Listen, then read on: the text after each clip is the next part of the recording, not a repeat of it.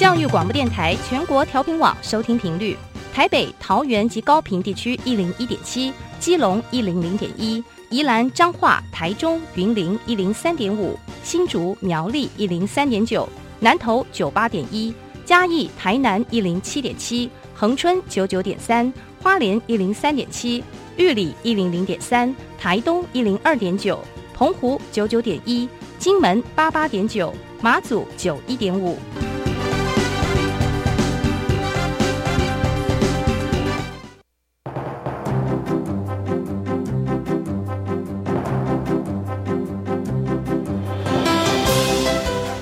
湾的教育要怎么做才能使孩子面对未来的社会呢？当我们期待孩子改变的同时，也期待教师的教学方法跟着改变，家长的观念也一起改变，一起携手协力同行。谢若楠老师带您探索自发互动共好的十二年国教新课程，听见台湾教育的改变。欢迎收听《国教协作向前行》。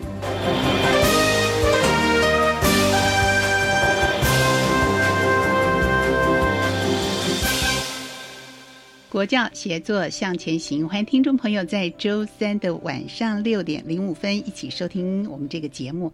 今天我们高兴为听众朋友邀请到双年国教的前导学校来分享他们的经验。邀请到的是新竹市立光武国中的林茂成校长以及教务主任梁家明主任。校长您好，你好，是。呃，今天早上一早从新竹开车啊，来到我们台北的录音室，真的是非常的感谢，也遇到塞车的情况。呃，其实为什么邀请到校长到节目中呢？因为我们知道十二年国教的愿景就是希望能够成就每一个孩子，都希望每一个孩子能够适性扬才。可是这个愿景说起来是一个方向，可是真的要实际做到的话，是需要先努力的。因为我们知道光武国中特别重视孩子的这个探索课程，所以也是学校的发展特色，是不是？所以针对这个部分，我们请校长来跟听众朋友说明一下，好不好？好啊，谢谢，谢谢主持人，还有谢谢各位听众。那光武其实是一个老学校，嗯，因为我们今年已经五十六年了，嗯哼，对，所以它在新竹市里面过去叫做竹山中，嗯，那后来变成光武国中。那所以他其实，在整个发展历程里面，他曾经到一度，我记得我刚刚到这个学校的时候，这个学校其实一直在面临减班、老师超额的问题。那孩子的学习真的是学习成就不好，孩子的学习兴趣也非常的低落。对，所以其实我们在那时候其实真的是走投无路 啊，就想说，好吧，那不然我们就让孩子，总不能每天在教室睡觉嘛。那总不能每天教室里面跟师生上演的都是这种很不愉快的这种经验，或者是一些不好的事情发生。那那时候其实就想说，好吧，那不然我们就把孩子带开吧，带开带离开教室，所以就因缘机会就做了一个户外课程。然后你看到孩子在溪水里泡的时候，你看到还在山上的时候，你看到还在在山林之间的时候，其实对于一个教学者忽然看到说，哇，原来这群孩子这么棒。我说这么棒的时候，他们也是这么专注。嗯，他们对于大自然给他们的东西，他们也是拼命的在那里学习跟吸收。是，更重要的是这些孩子其实虽然书念不好，可是他们的身体都还不错。嗯，所以反而在户外的时候，你看到哇，你看到这些孩子原来是这么样的优秀。是，所以开始只是为了解决一群不喜欢念书的孩子，就在教室课堂里面，嗯，然后这种无心插柳，然后你就发现原来你必须要给他一个是适合他的学习的情境，嗯跟他的素学习素材，嗯，所以我们才开始。那可不可能这是一个教室？可不可能这是一个户外的教室？嗯。大自然的教室，对，大概已经又又过了五年的时间了，我们就开始，那是不是这是一间教室？哇，那走到后来的时候，大概到一民国一百年的时候，你就会发现，原来土地会说话。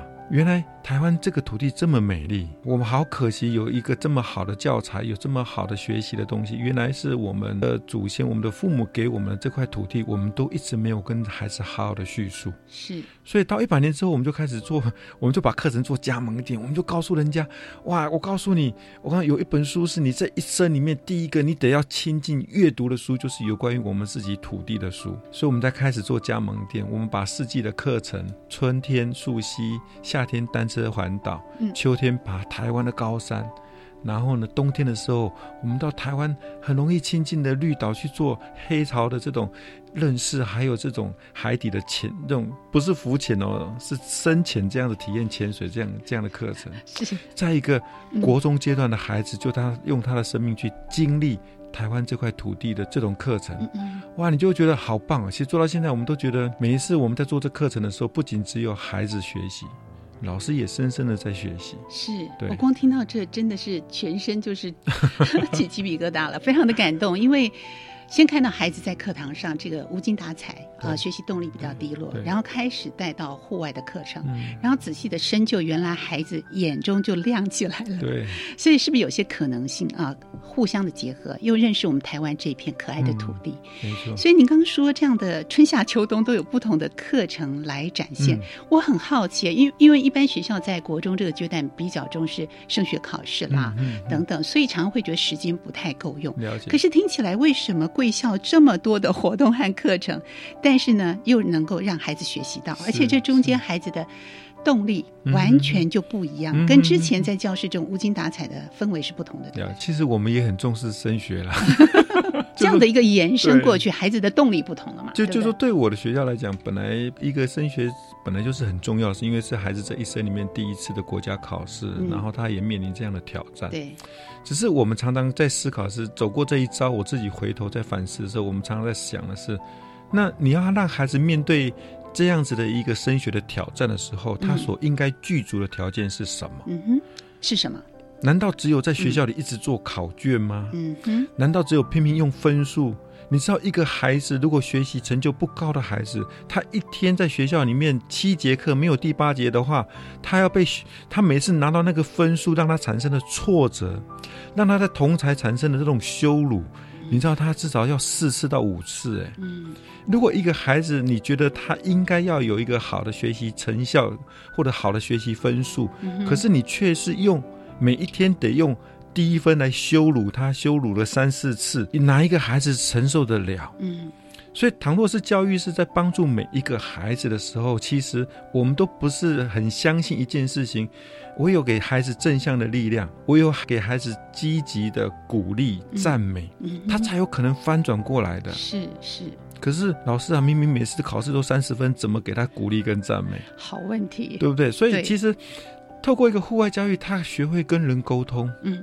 透过一种户外的这种大自然的生活化的这种情境学习，他会知道原来这里面有很多东西，不是只有要考高分，不是只有每一天做那个题目。嗯，而且他在这过程里，他有机会认为自己是我可以，我做得到。他有信心，对我我们在山上常常看到的是，不是考一百分的人第一个攻顶的。嗯嗯，我们在河水里面，那个愿意伸出双手，有能力把身后的伙伴拉住，然后把他拉上来的人，不一定是得要考一百分的。嗯嗯，所以你可想象得到的是，透过这样子的学习跟互动，孩子跟孩子建立的是一种伙伴的关系。嗯，这种伙伴关系是信任、包容。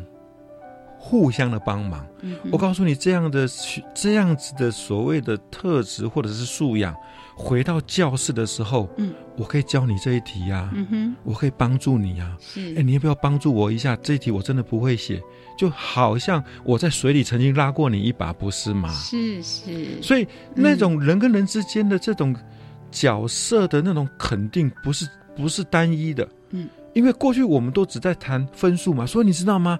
那个每一个班里面那个前五名多令人讨厌呐！可是现在透过这样的学习课程里面，那个前五名他知道，原来在户外的时候，哇，那个前五名就另外另外五个人，另外五名，对，另外五，所以每一个人都有机会成就。有那个自信跟有自我成就的这样子的一个学习的绩效出来，是他也可以帮助别人。对对，所以就不再是我真的不行哎，我什么都不行哎，而是没关系，我书念不好，我就请人家帮忙嘛。嗯，可是你他很清楚知道，可是不是哦，到山上的是我帮助他们哦。嗯，那我觉得，当学校愿意提供更多这样子的学习舞台。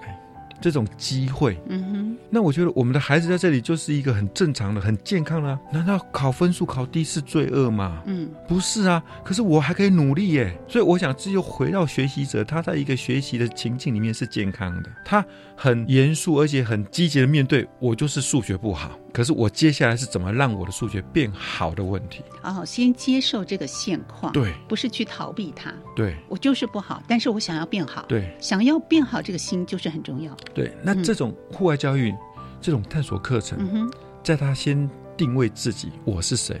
嗯，Who am I？嗯哼，然后慢慢再来感觉户外课程里面去跟他的同在互动，嗯，别人是谁？嗯，最后他才能够再跨出去。原来我在了这个天地之间，这个天地是谁？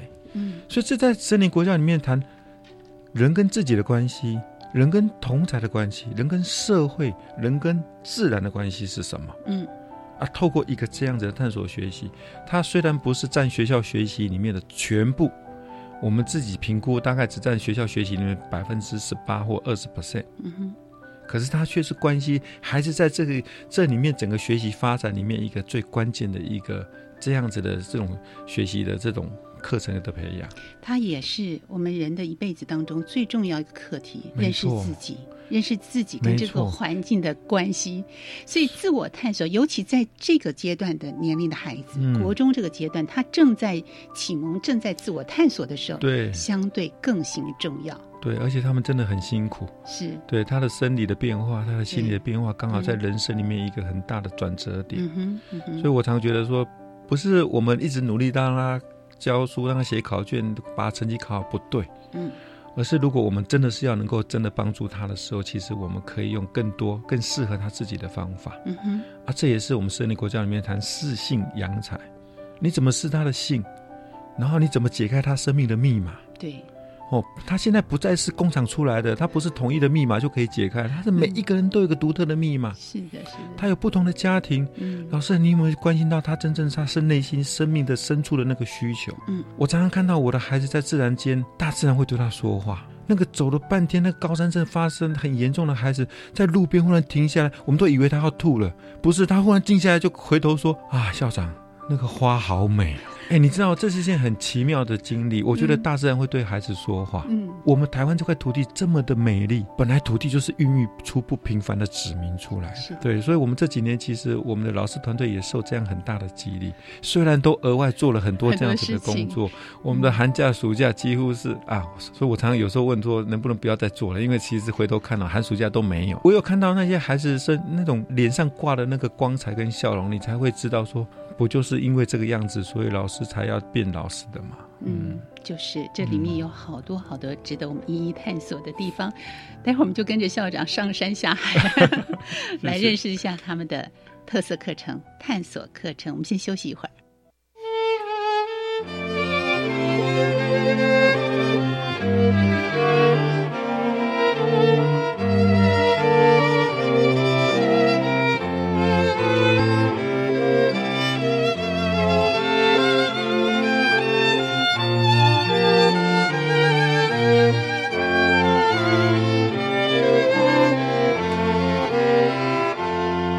佛教写作向前行，我是谢若楠。今天节目当中呢，我们特地邀请到新竹市立光武国中的林茂成校长以及梁家明教务主任，在节目中来跟听众朋友分享这个美好教育的探索课程。刚才主任非常辛苦的去停车，所以我们比较少前段听到他的声音。不过没关系，因为校长特地把你们学校的特色的探索课程跟听众朋友分享了，也介绍了这个春夏秋冬都有不同的课，比方说呃溯溪，对不对？对。还有登山啦，或单车环岛啦，哇，课程内容很多哎。主任是不是全程参与啊？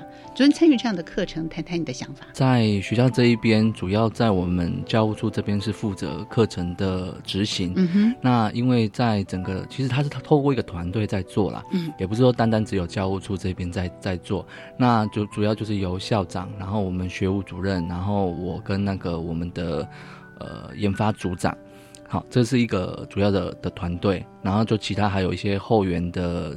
老师还有家长团队一起进来帮忙，嗯、所以其实他在这整个课程是结合了亲师生三个面向一起来、嗯、来完成的。是。对，嗯哼，那这样的一个三个面向，我们实际在执行的时候，刚刚校长讲了，看到孩子眼睛都发亮，我们看到每个孩子在中间产生的自信和优点。可是对老师来说，他相对的付出，不管是体能上啊，或者是课程的规划上，他要付出更多更多。哎，这个部分我们是不是先请校长跟大家分享一下，怎么样去激发老师这样的一个动能？所以，所以我那时候开始一百年做加盟店的时候，有一些学校要来合作，想做这个课程，我第一个就问他们呢。你们愿意妻离子散吗？好严重啊！妻离子散，因为没有假日了嘛，对不对？哎，可是带着妻子儿子一块来啊？对啊，所以没有，他们也很好奇，我们到底在做这个课程的时候这么辛苦，为什么还要这样做？那那那原那原本的家庭怎么办？嗯，所以其实这里面其实我觉得很有趣的是，做这课程真的是不是容易的事情，特别是这样的环境。可是我都我都觉得，不管是九年一贯、十年国教，我觉得都是在这个课程上给一个很好很好的机会，因为他给了足够的一个条件跟空间，还有给了在法令上面的一些。一些一一些好的规范，嗯，让学校可以有这样的自主，让学校有这样子的可以施展。但是在这样的课程做的时候，其实我们也更看到，它这么美好的一个课程，很多孩子可以来这里有这么好的学习的成长。对，但我们的老师到底？要为这样的课程做怎么样的准备？是啊，这很重要。对，那所以说后来其实我我们当初会能够做加盟店的原因，是因为我们整个课程在发展的阶段，确实开始是有一两个老师在为了特殊的孩子在做这样的课程。后来他变成为一些小规模的常态的班级做，走了五年六年的时候，其实他就他就变成一个全校性的一个所谓的校本课程。嗯嗯，好，一个校本课程。可校本课程在做的时候，其实我们发现学科学习的课程在做的时候，其实是有所。所谓的一个支持系统，可是校本课程在做的时候，它其实是没有一个支持系统，通常是老师要做的就做给他使。嗯，然后，然后行政今天争取要经费了，明年见不要见得有，对。对对，就是这种忽明忽灭的这种支支持系统，你知道那个对课程前线的人是很痛苦的，嗯嗯，所以我们开始，我们开始才发现说，哦，原来原来学校的所谓的这种特色课程或者是校本课程，缺乏一个所谓的。管理系统的支持，嗯哼，所以我们后来用的是专专案管理的概念，嗯，比如说一次的溯溪这样的探索课程，它就是一个专案，所以这里需要有一个有一些人力。有一些专案经理，对，要有专案经理人，嗯，好，然后要有执行者，对，要有专案的秘书，是，哦，然后还有几个部门，所以这里面可能就跨了。处事。所以刚刚我的主任说，这里面可能是教务处、学务处都要出来，对对。对，然后还有其他领域，可能是有不同领域的人，比如说社会领域的，比如说自然领域的，比如说英语领域的，嗯，的老师要来这做这个课程的时候。所以它是一个跨领域的同城式的这样课程，嗯，很像一个现在所谓的主题式的这样的教学的课程，是，嗯，对，所以我觉得我的学校也真的是无心插柳，特别这个课程上面的时候，我们就比别人还提早的去做了一个所谓的主题式的或者是同整式的这种教学课程怎么做，嗯哼，然后我们用这种专案管理的概念来管理课程，让课程变成是有一个。SOP 的，嗯，让他有一些手册，有一些教材是可以一直延续下去的，可以依循的，对不对？对，所以每一个进到这个专案里面来的人，他只要知道自己的定位，嗯，那他他就会拿到他所要的工作的内容是什么，嗯哼，然后整个时间的起点跟起点，嗯，然后他的所要交出来的成果是什么就很清楚，嗯哼，所以目前我们是用这种方式在。让更多的老师能够进到这里面来做这样的课程。那面对十二年国教新课纲，又给了我们这样的一个主题性的教学的方式或课程更大的空间吗？对，嗯，对，因为第一个，它它更规范了，比如说六节的弹性课程的教学内容，不可以再挂羊头卖卖狗肉了。对，哦，然后再来就是，它也它也。在法令上就允许所谓的协同教学的存在，一堂课里面是有两个老师啊，哈来进行教学，这些事情是被认同的。对，就过去我们都不不，我们我们在，你看我们每一次出我们在做合欢山的课程，大概做的是一千两百个人的课程。哇这么多，哎，还包含那个加盟店，对不对？对，周边的加盟店的人，不止国中，还有国小。我们从一从一百年加盟到现在一百零五年的时候，其实我们已经总共有七个县市的合作，有三十三所的国中、国小，哦，这样的合作的这样子的部的的的这样的经历，所以那个那个量体是大。你你你可以看到由下而上，原来是有这么多学校，这么多孩子需要。嗯。对，然后这样的需求，每一个孩子，我们到后来其实也不叫加盟店了，因为我我。我其实他我们我说我我们何德何能？我们做的那么苦，最后我们就变成联邦制度。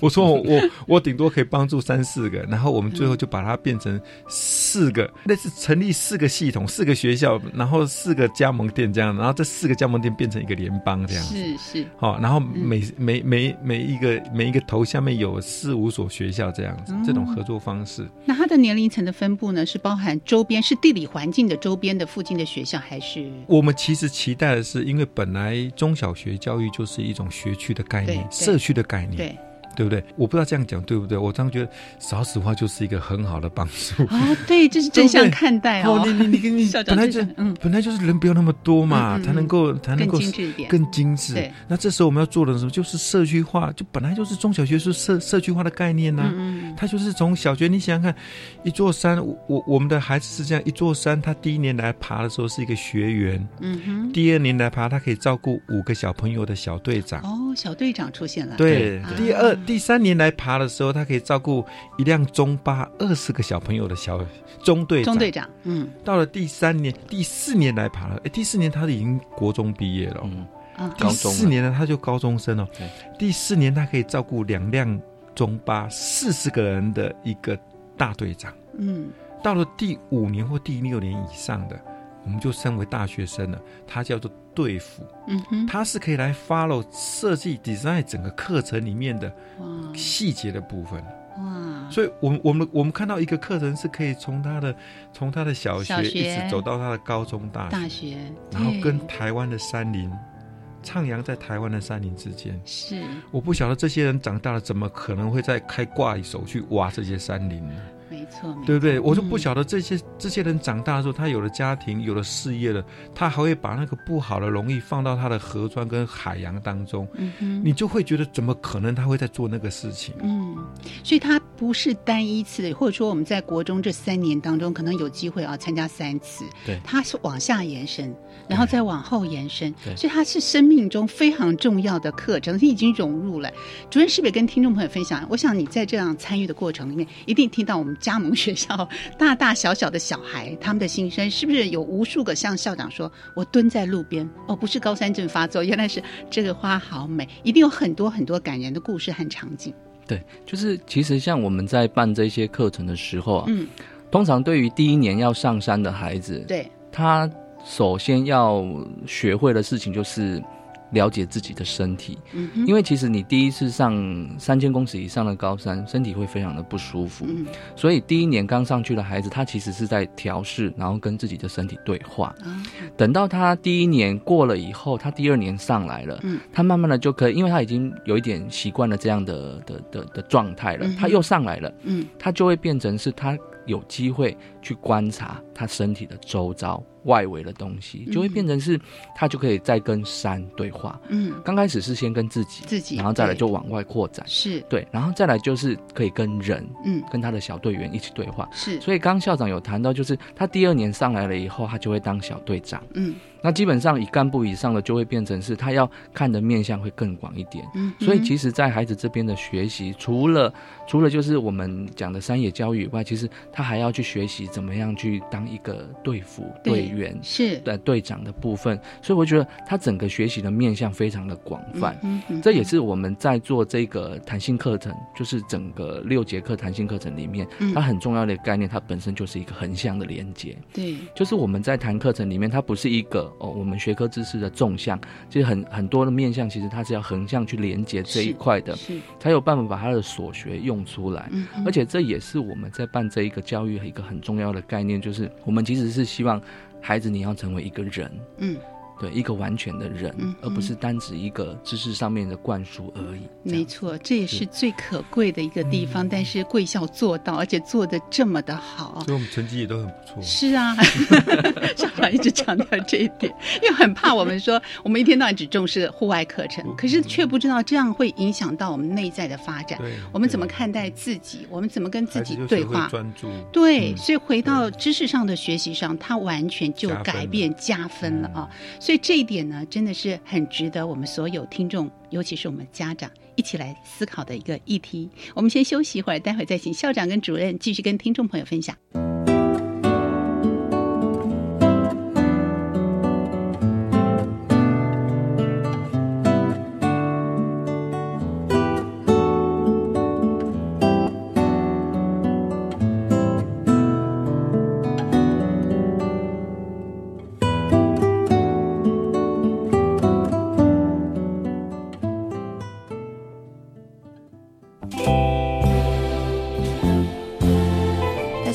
是为台湾儿教基金会的创办人刘安婷。我们相信养育一个孩子需要一个村落的力量，也邀请每一位有心的您们加入这一个村落，也欢迎大家收听国立教育广播电台。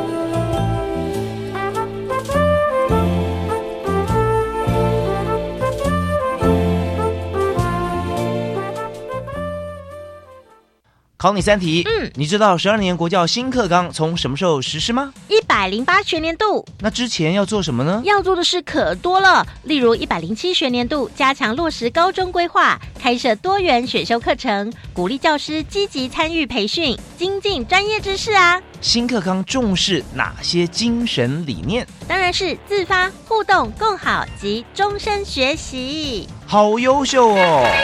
以上广告是由教育部提供。爱心无国界，齐心做公益。创世基金会，谢谢您。FB 搜寻创世基金会，Love transcends borders. Let us participate in charity together. The Genesis Social Welfare Foundation thanks you. Find us on Facebook at genesis dot org dot tw. 我 我们是台湾弦乐团，我们都在教育广播电台。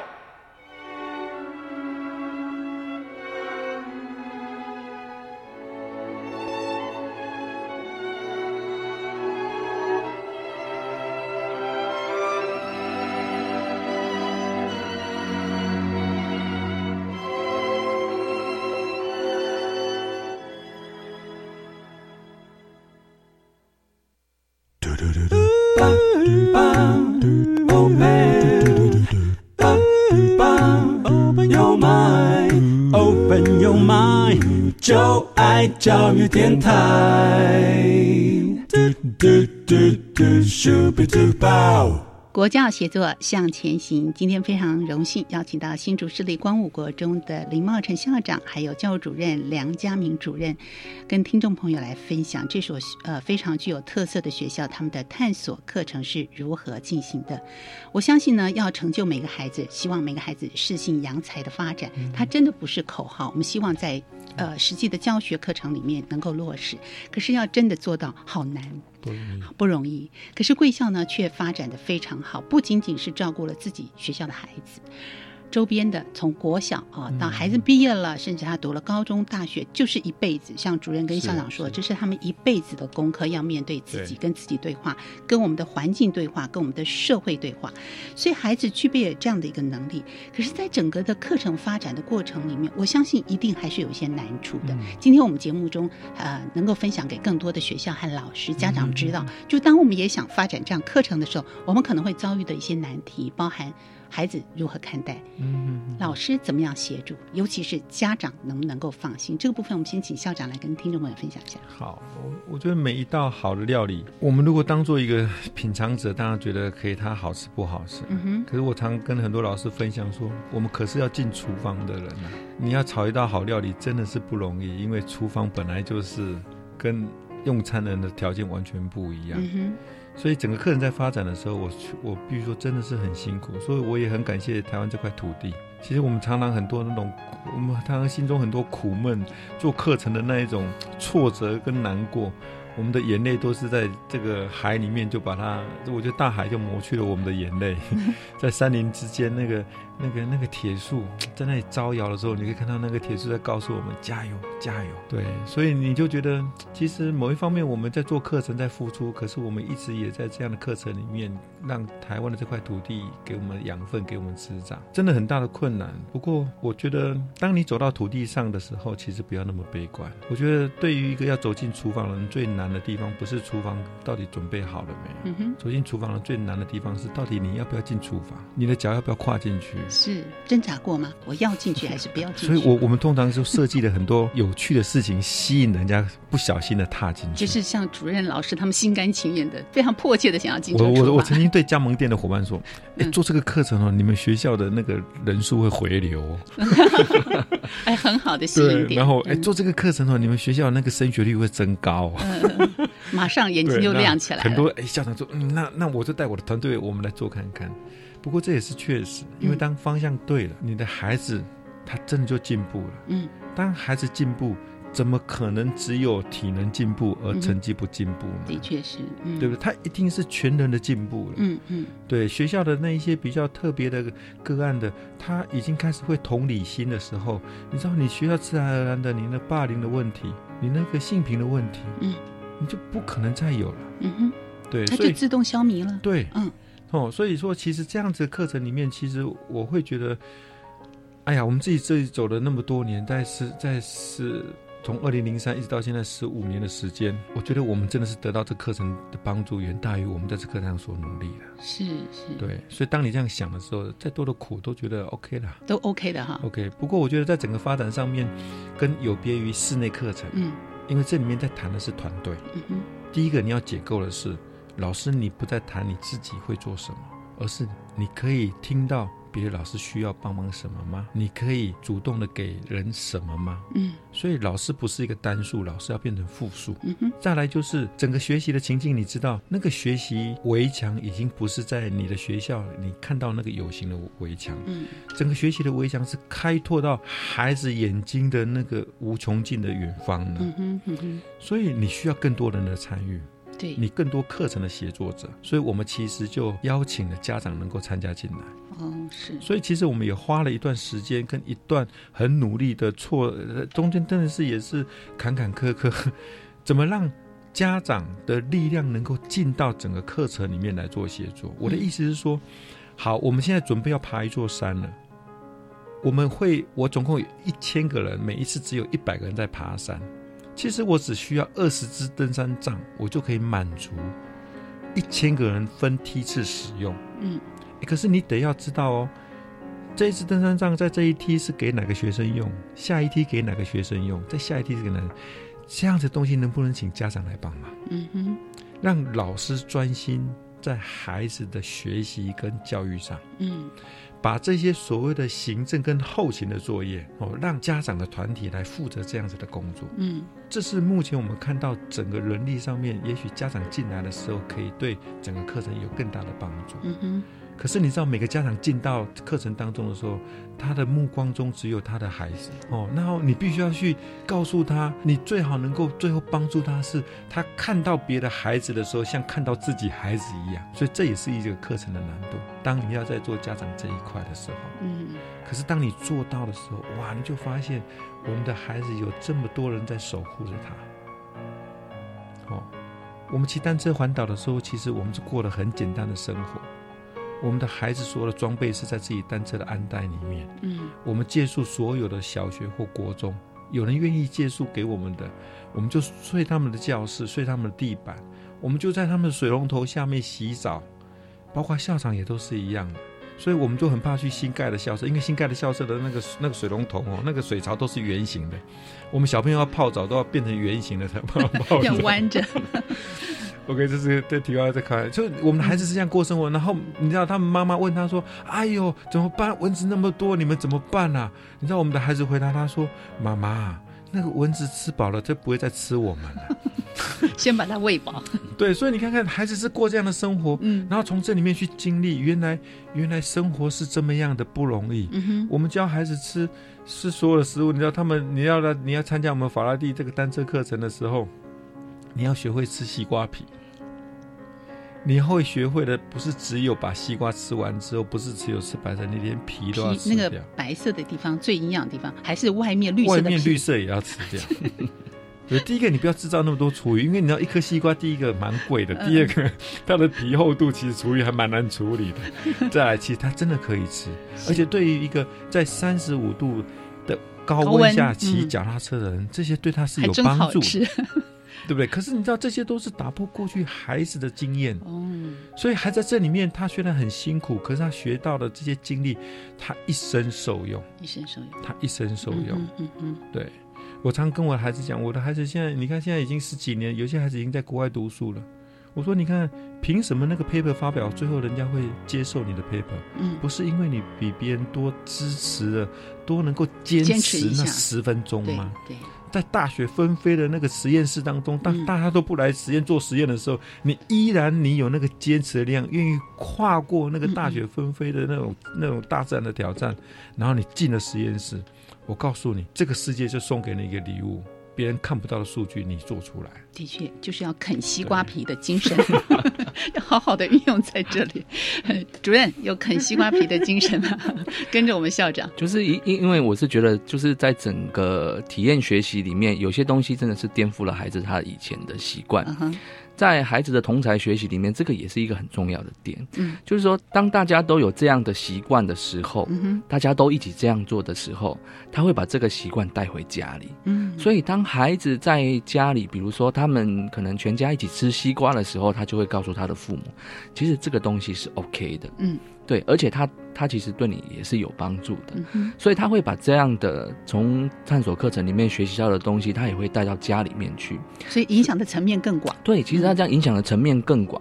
当孩子在家里产生这些影响的时候，家长就会把这一些 feedback 再带回来，嗯，等于是一个。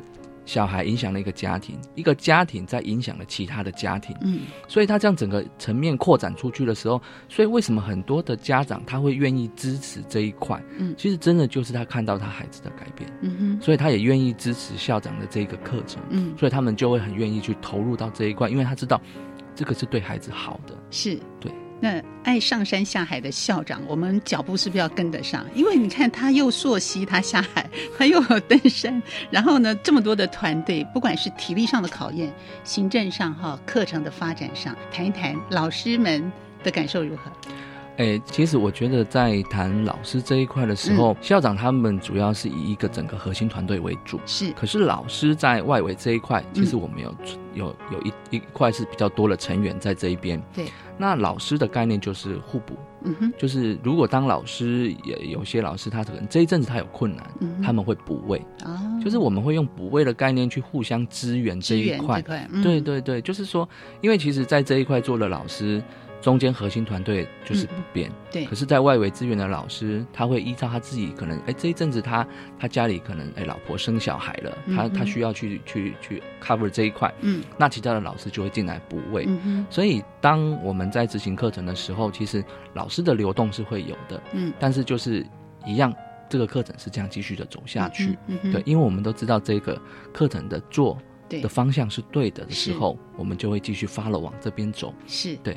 当我们遇到一个孩子，如果他一直跟你说“我不会，我不行”，一千公尺我就上不了山了，何况是三千公尺的挑战？常常有。我们怎么样？对 我们怎样鼓励他？或者说看到那个西瓜皮说：“哦，我吃不下去，太硬了。”就是一定会有这样特质的孩子在。我们怎么样来帮助他们？你要有榜样。校长第一个要先吃给他看。是，这是个很好问题。我、我们、我、我、我们这个课程里面，我看到太多美丽的画面是。有一些特殊的孩子，比如自闭症的孩子，比如说这一些比较比较特殊儿童的部分啊，你知道那个画面多美吗？他们走了一千公尺的时候，就真在那里哭哭啼啼的不行了。可是他的学长、他的中队长、他的大队长，走到后来都是一个对一个，把所有东西都背上他的肩膀了，沿途跟他讲所有他喜欢听的故事。嗯，对，然后陪着他，牵着他走路。你可以看到一个画面嘛，一个高中生就牵着我们自闭症的孩子在那里走路，哦，我自己感动的很。他的妈妈来告诉我说，我们以前参加这种课程的时候，老师都要我们一定要随行，因为他的儿子还别人没办法照顾。哦，是。可是，在参加过这课程之后，我第一个遇到我的时候说：“你们怎么来？你们请你们离开。”那个妈妈讲到哭出来，她说以前所有的老师告诉我的时候，都是要我们自己带自己的孩子才准参加，只有来你这里，你叫我们离开。嗯哼，我说我我要让你的孩子跟我的孩子有故事。嗯，你知道我们的孩子就是一边哄一边跟他讲故事，他喜欢打电动就讲电动的故事，然后就一路上讲电动的故事。对，然后现在爬到顶峰了，回头他看啊，我怎么到这里来了？我怎么也可以到这里来？你看那种历程。我们就是需要那个爬到一千就爬不上去的人，到底怎么样能够爬到三千？嗯，他怎么被帮忙的？这样的故事里面，在这样的课程中会被一一的记录下来。嗯，这样的故事会成为后面很多人学习的一个榜样。而且照顾这个自闭症孩子的这位，不管是中队长或是队辅的学生，对我相信他的学习跟成长和收获也是非常大的。非常非常的优秀的孩子，是是，嗯对，所以我我我常常说，你看土地孕育出不平凡的子民，台湾的土地这么不平凡，嗯，我们怕什么？可是我觉得很可惜的是，我们倒是忽略了我们真正的优势，嗯，所以我们自己做探索课程走了将近二十年的时间，我真的觉得啊，就是把孩子丢给这个土地，土地自然就会把它长得很好，嗯嗯。我们到绿岛去的时候，你知道那个绿岛在冬天的时候，嗯，那个整个东北季风那个强到，然后又是孤风凄凄雨的，可是不知道哎，整个绿岛只有光武国中在玩山体，我们就带孩子跑步、骑脚踏车、划独木舟，好冷，你知道吗？真的是冷的，真的是风大哎。可是我不知道，我每次回来的时候，脑中所所呈现的画面都觉得好有趣哦。台湾怎么那么美？那个海里面，我的孩子在在那个深潜的过程中，看到那个珊瑚礁的鱼类的时候，上来跟我说。那时候我当主任，他说：“主任，为什么海洋这么美丽？”嗯，我说：“对啊，这么美的地方，难道我们不应该保护它吗？嗯，难道我们不应该守护这块土地吗？”嗯哼，你看我们的孩子，现在这个孩子已经在在在国外了。他说：“对，我们就是要成为这块土地的守护者。”哎，这是教育，这是中小学教育。我们不仅要让他考成绩考得好，我要让这些人成为这块土地的守护者。是。就是，与其他们可能在考试或争取高分的时候不知道所谓何来的时候，其实，在借由我们这样的一个探索课程，他清楚的知道，啊，他知道内心的真正的想法跟自己的对话，他不再迷惘。你问他很多问题的时候，他不是问号问号问号。所以，我觉得每一个孩子能够适性扬才，我们希望十二年国教的时候，让孩子能够成就每一个孩子，不放弃任何一个孩子。可是，我们需要这样的一个课程，探索的课程。贵校有丰富经验的学校老师、校长、主任，把这么好的经验分享给我们所有的听众朋友。我们收音机旁的听众朋友，我想最后两位各以简单的结论跟听众们分享。我们团队里面有一句座右铭，我们就希望我们的孩子朝这个标杆前进。是，知识是可以拿来用，能力是用来帮助别人。我们希望把这样的孩子透过学校把这样的能力教出来。他所学所会的是拿来用的。他真正有能力的时候，不是拿来炫耀。嗯，他有能力的时候是用来帮助别人。嗯哼，我相信这块土地会孕育出这么优秀的子民出来。是，我相信这个这个地方会很不平凡。是我们真的希望每个孩子都长出能力，也能够帮助其他的人。好，主任。因为现在目前十二年国教正在努力的推行，哈，那每个学校他其实都有他自己具备的一个条件。嗯哼，只是说愿不愿意去做。嗯，探索课程在光武国中已经做了十几年。我们有很多的经验，然后我们也看到很多孩子成长的例子。嗯，那我们知道这个是好的。那这个经验虽然说光武国中我们自己做出来了，但是其他学校它不一定要跟我们完全一样。是。重要的是说，你有没有看到你们那一边的孩子他的需要是什么？可以找到帮助他往前走的。嗯，就像是我们之前在跟复原，就是花莲复原花花莲县复原国中他们的呃学生做交流，他们带了他们全校六十位孩子到我们学校来交流三天。嗯，那其实从两个两个不一样的城乡出来的孩子。我们看到的点就完全都不一样。我们的孩子看到他们孩子可能在他们生活的一个历程里面，人家看到他们坚毅、努力为生活的这一块，跟我们的孩子看到的东西是完全不一样的。对他们孩的孩子来说，他们看到的是，哎，我们这边的孩子他有一个很好的家庭环境，一个很好的生活的环境，对他们来说，这或许也是一个冲击；对我们的孩子来说，这也是一个学习。所以，呃，在我我们我们每一个学校对自己的的的孩子这一个部分，我是觉得，如果有机会，真的是要为自己的孩子找到路。对对，这是一个学校很重要的。的责责任跟任务。是的确很值得所有的学校一块来思考，看懂别人也读懂自己，让自己长出能力，成为能够帮助别人的人。我们今天真的非常感谢校长，谢谢主任在节目中的分享，谢谢，谢谢大家，谢谢大家，谢谢。好，节目继续呢，我们邀请所有的听众朋友一起来收听我们的课纲小词典这个单元。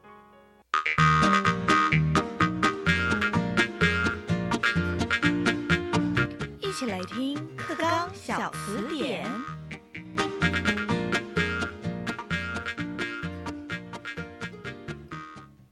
课纲小词典，大家翻字典，大家晚安，我是范登伟，欢迎您准时在今天的六点五十分收听我们的课纲小词典。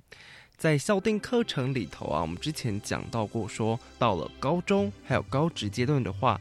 除了有校定必修，还有选修之外，还有一个弹性学习时间。哎，好像跟我们之前讨论过说国中小的弹性学习课程，是不是有点类似呢？还是有一些不同？我们待一会会讨论。那这个时间希望给孩子什么样子的课程？那还包含什么样子的活动跟一些课堂上面的实际例子，让孩子来学习课本以外的知识呢？今天我们就要来好好谈一谈这个。到了高中职，他们所拥有的弹性学习时间，在高中职的课程里头是怎么样子来运作的？那今天参与我们讨论的是国家教育研究院课程及研究中心的主任洪永善主任，来帮我们解释今天这个名词。主任晚安，各位听众大家好。好，那我们可以知道，之前我们有讨论过，说是弹性学习课程，它是在。国中小的部分的校定课程哦，那今天我们要谈的主题是弹性学习时间。诶，差了两个字，可是它是却是在高中的部分哦。这边要先请主任帮我们简单介绍一下弹性学习时间，它的课程内容是什么呢？弹性学习时间。其实是让呢学校它能够因着呢自己的一个呢条件啊特色资源，还有呢呃学校的学生的一个呢学习需求，在这段时间呢可以呢规划一些让呃学生他可以呢更多元适性的学习的机会，那包含到学生他可以。提出自己的自主学习的方案，自主学习方案，然后进行自主学习。是，那当然还包含到选手培训啦，或者是在做一个充实补强性的教学，还有一些学校特色呢活动。那么在这段时间里面，其实呢每个学生啊，他都会开始呢进行了他的不同的学习的规划，所以对学校来讲是一个挑战。为什么？因为呢，可能同一段的时间，呃，这个学生他可能是做自主学习，那可能这个学生他可能需要的是呢选手培训，嗯哼，那这个学生他可能在这段时间他需要的是呢补强性的教学，哦，补强性教学，或者呢是规划一些呢呃校际的交流活动啦，或者是呃健康的体适能啊，或者是呢学习成果的发表会啦，或者呢教学的参观。在这段的时间，其实呢是可以呢充分的让整个的弹性学习时间呢，它可以更多元。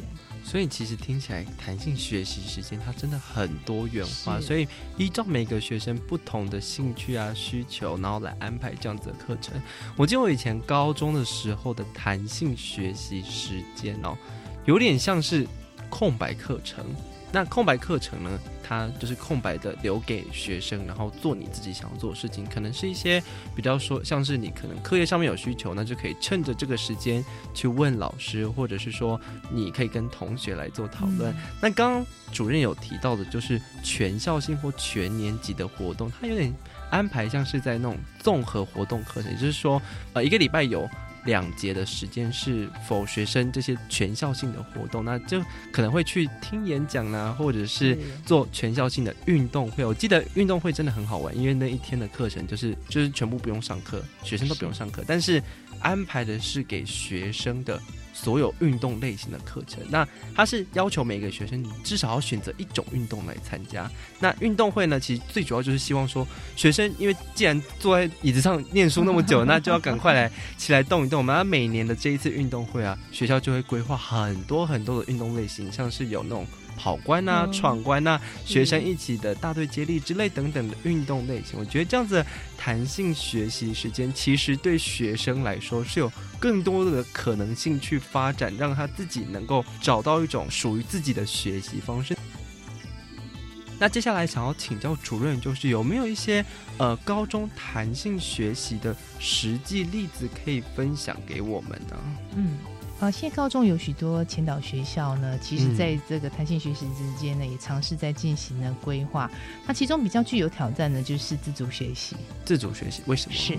那么这自主学习的部分呢，就是哎，这段时间是可以用让学生呢，他可以呢提出呢自主学习的一个计划。对。那他就按照自己的计划去执行自己的。学习，所以就在学制之内，他就可以按照自己的计划去学习，没有错，没有错。嗯，所以呢，呃，学校呢，他会定定了一些可能实施呢规范等等，嗯，就是呢，让学生呢他自己能够在这个时间之内做他想要做的事，对不对？那有没有一些什么样实际的例子可以跟我们听众朋友分享一下呢？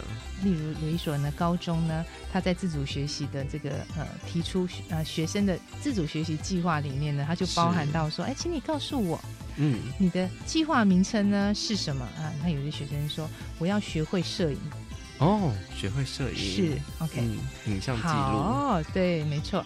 那你的计划执行的期程是从？几月几日到几月几日？哎，对，就是一个时间性的。是的，嗯。再来，你为什么要做这个计划的动机在哪里？那你的目的是什么？还有你的计划的内容，你执行的方法是什么？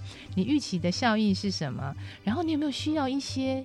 支持的，比如说啊，你要哪些资源啊、设备啦，或者是呢，呃，你需要有一些赞助单位啊，嗯 然后再过来就是有有需不需要呢？有计划的一些指导老师的这样的需求哈，等等呢。那这样子的一个计划的格式，其实就有帮助到学生说，哎，当自己想清楚，我想要呢提出什么样的自主学习计划，可能有一些是我必须要先。盘整，例如说，我需要什么样的资源？是，我要在哪里学？有什么样学习的方法？嗯，那这个方法呢，其实会经过呢，呃，可能在学校的一个支持性的，例如老师就会提供一些建议啦。对，哦，嗯，我们知道学摄影也不是。不是一件很容易的 事，因为你要学会那个什么很一些很专业的名词。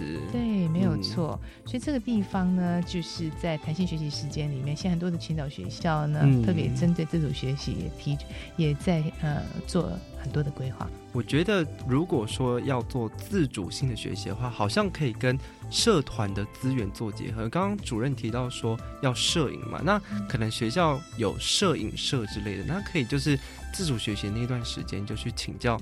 摄影相关的老师，或者是跟摄影社来借器材啊，那自己那一段规划时间就告诉自己说，哎，呃，哪一些时间要做什么学习？那他的目标是什么？那哪一个阶段我要做什么样子的学习？最后他拍出来的东西可能跟他前二十一周拍的完全不一样，那这样子就达到他的学习效果，也就是我们所说，他如果有自主学习的话。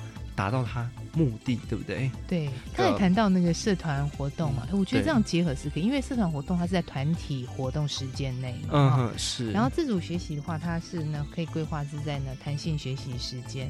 其实那个资源，学校的一个呢专业讲师，譬如说可能社团活动，它就有专业讲师，嗯哼。那这些的资源，或许你在写计划的时候就可以把它写进去。我可能需要，我可能需要谁的？嗯，还有这样的话，学校可能就会提供你这样的自主性学习。对，不过因为。呃，学生他在学提出来这么多的一个计划，他得要经过呢学校相关的一个单位的认可，对，然后呃，可能在承办的处室他会诊完之后，得还要再去做一些，譬如说场地空间的一个规划安排，还有呢指导老师的一个呢规划等等。嗯，那所以对学校来讲，它是一个挑战，可是对学生来讲，其实它是一个学习相当大的福音。但学生。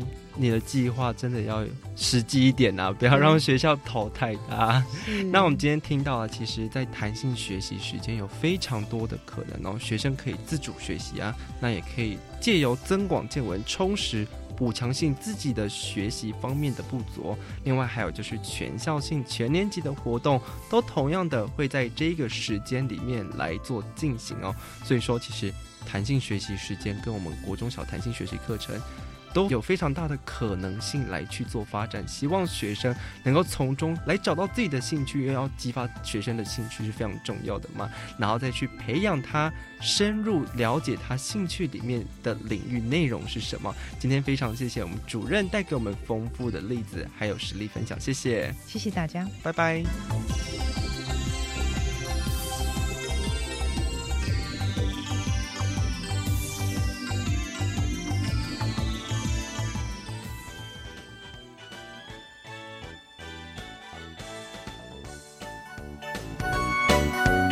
发学习，师生互动，创造共好校园。